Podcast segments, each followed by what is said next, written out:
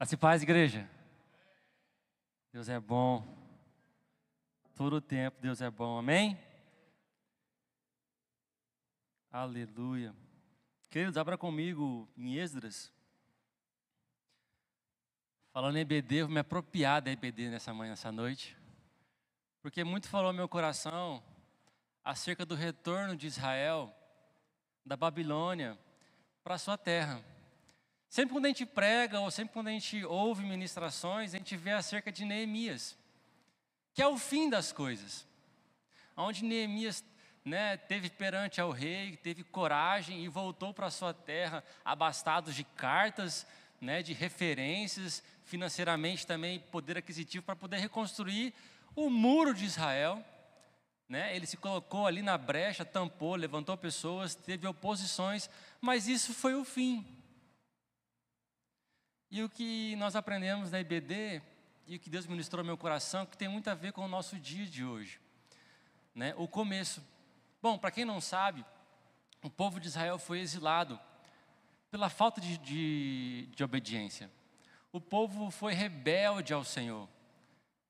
Sabe, Deus falava assim: olha, se vocês se atentarem para a minha voz, para os meus ensinamentos, vocês continuarão debaixo dessa esses pastos verdejantes, né? Como diz o salmista, eu te levarei em riachos, eu trarei para vocês abastança. Mas eles simplesmente decidiram no coração viver da maneira que queriam. A, a Bíblia nos ensina e nos mostra que Deus foi rigoroso, olha, em dizer não se misture. Cultive a lei do Senhor no seu meio, porque eu sou o rei de vocês. Mas eles decidiram, não, vou viver da seguinte forma, eu quero viver do meu jeito, da minha forma. E Deus disse: Olha, infelizmente vocês vão ser exilados. Infelizmente vocês serão levados para longe, para outros costumes. E não é porque eu sou mal, não. Sabe quando você disse para o seu filho, eu lembro do, do, do pai e o filho pródigo. O filho pródigo decidiu sair debaixo da mão do seu pai. E lá ele tinha herança, lá ele tinha comida, lá ele tinha abastança, lá ele tinha de tudo, ele era suprido pelo seu pai. Mas ele decidiu viver a vida dele. E da mesma forma foi o povo de Israel. Foi levado, não foi levado cativo, mas ele chegou ao ponto de dizer assim: Meu Deus, os meus porcos, os porcos do meu pai, está comendo melhor que eu. E nós sabemos a história que ele decide voltar. Bom, o povo de Israel foi levado cativo, e chegou um certo momento que uma parte desse povo retorna. E está lá em. E o primeiro líder que retorna, debaixo de uma direção de Deus, foi Zorobabel. Lá em Esdras, no capítulo de número 1, no verso de número 1 ao 4, vai dizer assim: No primeiro ano do reinado de Ciro, rei da Pérsia, a fim, de, a fim de que se cumprisse as palavras do Senhor falado, falada por Jeremias. O Senhor despertou o coração de Ciro, rei da Pérsia, para redigir uma proclamação e divulgá-la em todo o seu reino. Nestes termos: Assim diz Ciro, rei da Pérsia: O Senhor, Deus dos céus, Deus de todos os reinos da terra, ele designou-me para construir um templo para ele em Jerusalém de Judá. Qualquer do seu povo que esteja entre vocês e que seu Deus esteja com ele, e que ele vá a Jerusalém de Judá reconstruir o templo do Senhor, o Deus de Israel, o Deus que em Jerusalém tem sua morada. E todo sobrevivente, seja qual for o lugar em que esteja vivendo, receba dos que ali vivem prata, ouro, bens, animais, ofertas, ofertas voluntárias para o templo de Deus em Jerusalém. Em Ageu, no capítulo de número 1, do verso 1 ao 4, só para a gente entender, vai dizer assim: E no primeiro dia do sexto mês do segundo reinado de Dário, a palavra do Senhor veio por meio do profeta Ageu ao governador de Judá, Zorobabel, filho de Salatiel, e o sumo sacerdote Josué, filho de Jeozadak, dizendo: Assim diz o Senhor dos exércitos: este povo afirma: ainda não chegou o tempo de reconstruir a casa do Senhor? Por isso a palavra do Senhor veio novamente por meio do profeta Ageu. Acaso é o tempo de vocês morarem em casas de fino acabamento, enquanto a minha casa continua destruída? Bom, então depois do povo ser exilado, uma parte desse povo retorna, e o líder, e o líder desse povo é Zorobabel. E a missão de Zorobabel, como qualquer nova construção, e aí eu penso que Deus ele se importa muito com o fundamento, que ele diz assim para o povo, para Zorobabel, olha, você vai voltar, mas você não vai mexer com reformas externas, você vai reformar o templo, você vai reconstruir o templo, você vai reformar o altar. Uma coisa que eu aprendo com isso é que toda a minha vida, se eu quero obter um grande êxito, seja externamente, eu preciso estar com o meu altar reparado. Deus sabia e Deus sabe que quando nós construímos uma casa sobre um, um fundamento falso, ela não persiste. Quando vem o vento ou vem a tempestade, logo ela cai e eu tenho um retrabalho de construir e além do mais eu posso sofrer algum tipo de dano, eu posso perder alguns bens.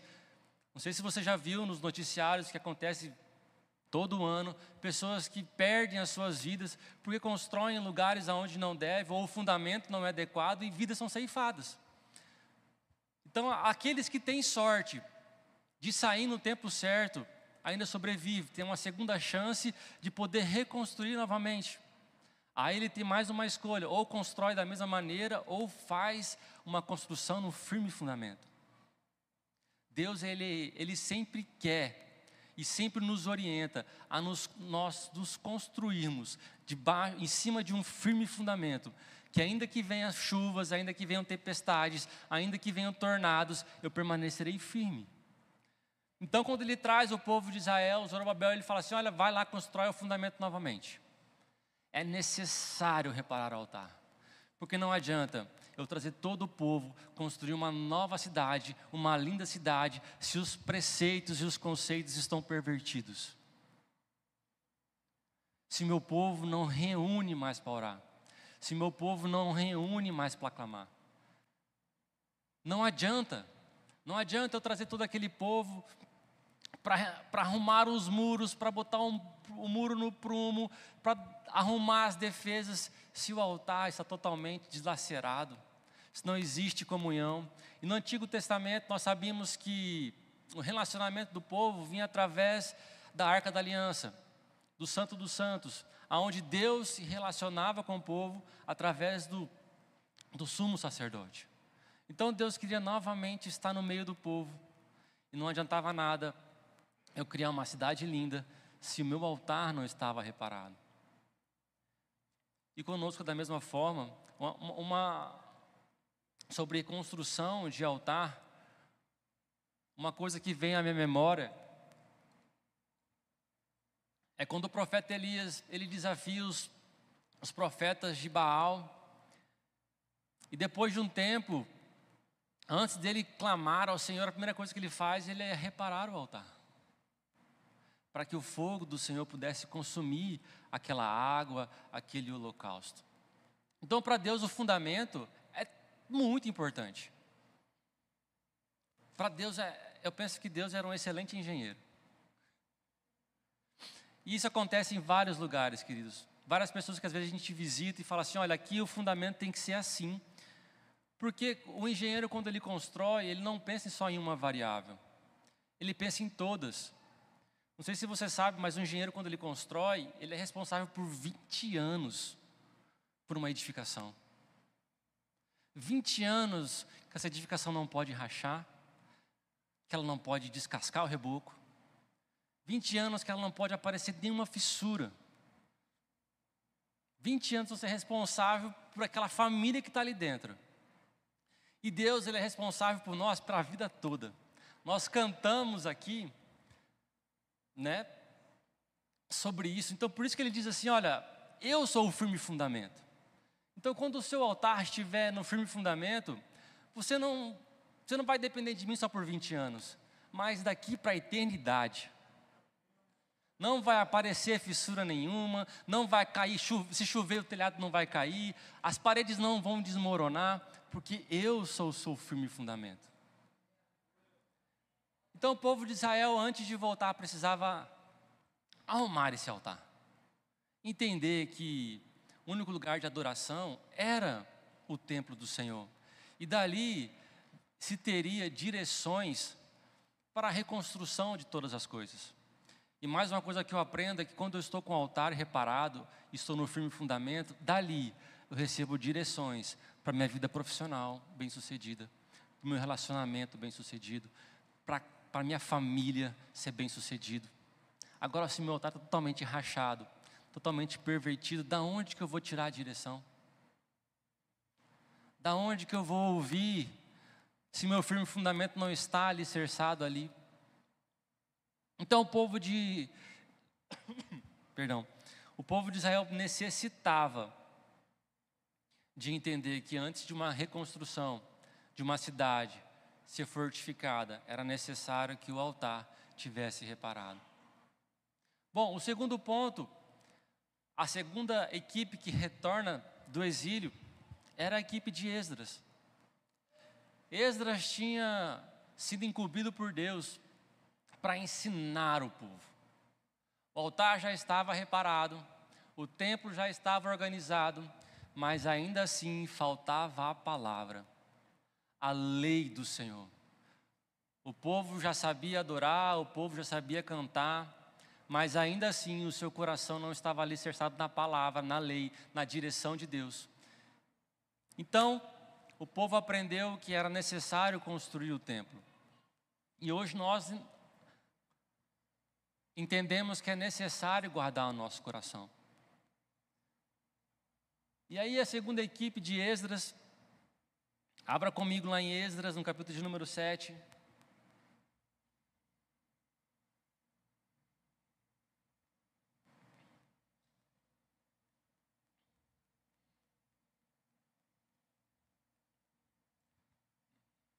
Depois dessas coisas, durante o reinado de Artaxerxes, o rei da Pérsia, vivia um homem chamado Esdras. Era o filho de Seraías, filho de Zarias e filho de Ilquias. Então ele foi comissionado, queridos, a voltar para a sua terra, para poder ensinar o povo, para ensinar o povo na lei. E trazendo para nós no dia de hoje, quanto mais a palavra está no meu coração, mais direção eu tenho a palavra nos ensina que ela é mais afiada que uma espada de dois gumes, capaz de discernir né, os nossos pensamentos. E quando eu falo assim para Deus, Deus, que direção eu tomo? A palavra enraizada no meu coração sabe discernir se aquilo é bom, se aquilo é ruim. É na hora. Por quê? Porque a palavra está dentro do meu coração. Ela é capaz de me dar a direção que eu preciso.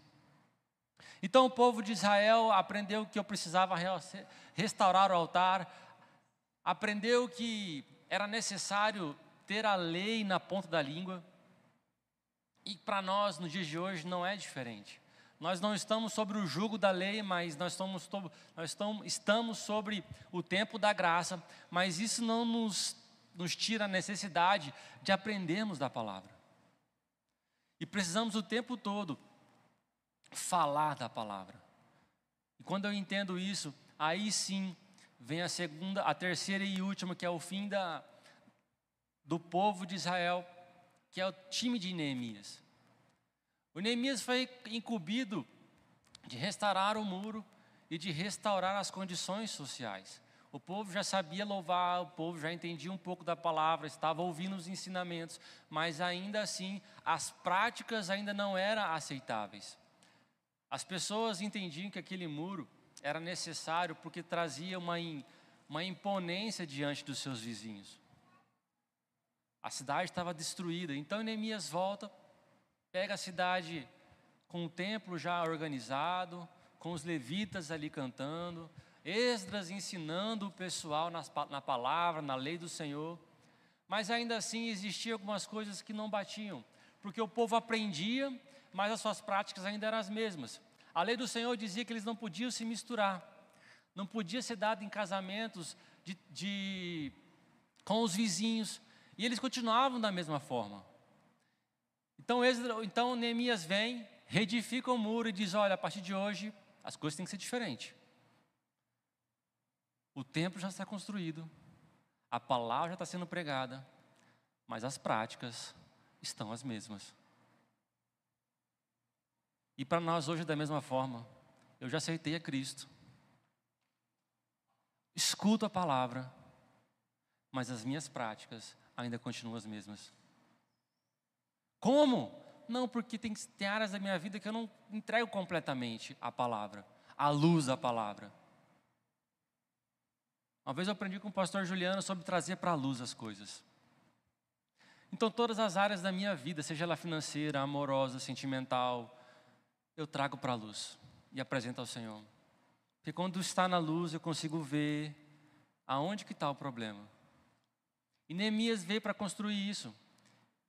Ele arrumou os muros, trouxe a imponência novamente, porque a Bíblia fala que os vizinhos ficaram temerosos, porque mesmo com oposição, o Senhor abençoou e eles reconstruíram os muros. Mas as práticas ainda estavam pecando. Então, ou seja, três princípios que o povo de Israel passou, que hoje eu posso adotar para a minha vida.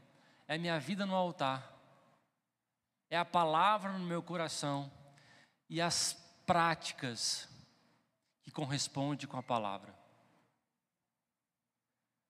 Não são três coisas diferentes. Quando eu me converti, as amizades que eu tinha sumiram. As roupas praticamente ficou as mesmas, porque o homem é uma blusa, uma calça jeans e um sapato, um tênis. Para tudo. Vai para o shopping, para ir para uma festa, casamento. Mas a gente muda. E domingo passado, quando o pastor Juliano falou sobre carregar a sua. Passado não, retrasado, como ele disse, falou sobre carregar a sua cruz.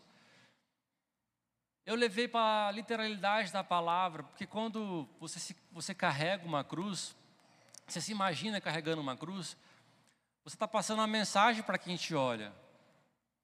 Por que você está carregando uma cruz? A mensagem que você passa, olha, essa cruz aqui foi a mesma cruz que Jesus morreu, e eu morri com ele. Porque eu viro e mexo, eu falo, eu não vivo mais eu, mas Cristo vive em mim. Morri com Cristo. Então eu passo essa mensagem para as pessoas que eu de fato mudei. Não visto as mesmas coisas, não falo as mesmas coisas, não penso as mesmas coisas. Nós aqui dizemos que nós nos convertemos. Então, quando eu estou alicerçado na, no firme fundamento, no altar reparado, né, aprendendo, escutando a palavra, porque quando eu escuto da palavra, eu ativo a minha fé. E quando a minha fé está ativada, eu estou agradando o coração de Deus. E as minhas práticas precisam corresponder. Para que eu não caia em descrédito. Que a pior coisa que tem é você falar e a pessoa próxima dizer assim, hum, mas não vive isso. Só prega, mas não vive isso. Fala que é isso, mas hum, conheça, conheça a casa dele. Os filhos acabam que são os reflexos. Então eu preciso alinhar nessa noite. E se está tudo bem com você, amém, queridos. É só uma vacina. A gente precisa ouvir sempre as mesmas coisas para que nós possamos continuar, né, com o altar reparado, aprendendo da palavra e praticando a palavra. O povo de Israel teve que viver isso em tempos espaçados. Quando Zarobabel assumiu, ele teve que parar por algum tempo, porque opositores se levantaram. Logo depois continuou, aí veio Esdras, ficou um tempo parado, mas nós não. Para nós, sob a aliança da graça, quando eu faço a conversão, é tudo rápido. É tudo uma questão de opinião e dizer: parei, não vou mais. É uma conversão. Tudo que eu faço agora não é para agradar a minha carne, mas para agradar o Senhor. E acabou. Lógico, para alguns é mais difícil, então tudo bem. Mas o difícil não significa impossível. Deus, quando nós cantamos, nunca nos deixará, por quê? Porque Ele deixou o seu Espírito Santo. Na antiga aliança era Ele com reis, profetas e sacerdotes. Depois dele veio Jesus. E depois de Jesus veio habitar em nós, que é o seu Espírito Santo. Então, ou seja, Ele de fato nunca vai nos abandonar, porque depois disso é a eternidade. Aí é diretamente com Ele. Amém? Então, que nessa noite nós possamos aprender que não há necessidade somente de termos o altar ou de estarmos no altar, mas eu preciso aprender da palavra, ela precisa estar cravada no meu coração, porque é uma coisa que eu sempre digo, eu aprendi isso, é que quando a palavra está no meu coração, os momentos de adversidade, a primeira coisa que sai é a palavra, e aí eu sinto paz no meu coração. E depois disso é praticar a palavra. Amém? Se coloque de pé então nessa noite, eu queria orar com você.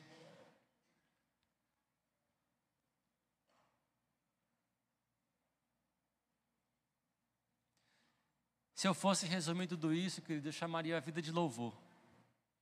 Não é uma vida cantando, mas é uma vida que eu o tempo todo louvo ao Senhor. A minha vida louva ao Senhor. Nós precisamos pensar assim.